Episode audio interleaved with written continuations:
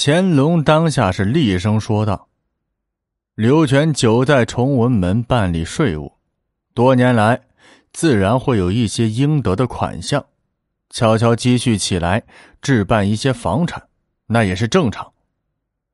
至于服用居士稍有润饰，那也都是人之常情。至于你说依仗和珅的势力逾越规制，招摇撞骗。”只怕都是道听途说吧。乾隆看到和珅兢兢业业的跟随自己，却受到诬告，自然呢心有不平，有心替和珅说话。曹锡宝证据已失，哑巴吃黄连，那是有口难辩呢。只好顺着乾隆的意思承认失误，就说：“皇上，微臣万万不敢。”臣与刘全素不相识，实在不知道他在崇文门管理税务，只是见他房屋整齐，居用光鲜，再加上道听途说的传闻，这才下次推断。臣本意只是给何大人提个醒，要他先行约束，呃，杜建防微。臣情急之下措辞欠当，还请皇上治罪。和珅这时候便说了：“皇上息怒啊，曹御史也是职责所在，偶有失察，在所难免。说不定啊，只是听信别人的谣言，受人指使，并非蓄意陷害。”和珅此言表面上是为曹锡宝辩护，这事实上啊，就是暗指曹锡宝并非一个人所为，有可能是与别人同谋结党。那这样的话，罪名可就更大了。和珅心想，此事由曹锡宝出头，这幕后说不定还有主使。而曹锡宝呢，与纪晓岚交往甚密，纪晓岚嫌疑最大。如果将他株连出来，方可安心呢。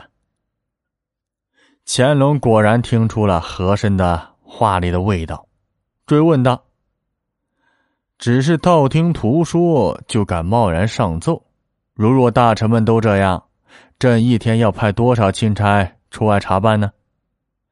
我看，你这实际上是要为难和珅吧？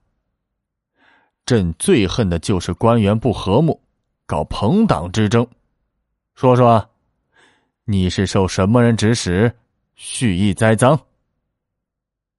这朝中重臣是四下无声啊，谁也不敢替曹锡宝辩驳，怕殃及自己。曹锡宝被抓住话尾，那是无计可施。再吐出任何一个人的名字，都会被殃及。这此刻后悔呀，没有听纪晓岚的话。这收拾和珅，果真是未到时候。这只好认错请罪道。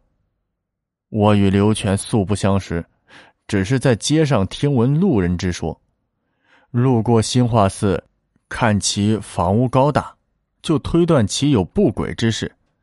奏折里的话，许多皆是推断，无中生有，还请皇上治罪。乾隆是不依不饶，责令军机大臣继续审查，一定要揪出幕后之人。纪晓岚在京城中听说此事，那是诚惶诚恐。因为啊，这只要曹锡宝扛不住，招供曾经请纪晓岚看过奏折，这落下一个同谋，必定是连坐无疑呀。纪晓岚心中焦急，却也无可奈何，只能等待消息。曹锡宝知道利害关系啊，绝对不肯连累他人，一口咬定自己道听途说。绝无蓄意报复，也无他人知晓乃至参与其中。他嘴巴是捂得死死的。案件查不下去，这最终啊也庆幸此事没有扩大。乾隆最后以曹锡宝诬陷大臣、追名逐利、参奏不实之罪，判决革职留任。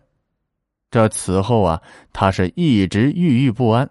六年后。含冤死去，纪晓岚呢，则是更加小心谨慎，如履薄冰，从不主动的再与和珅发生任何的冲突。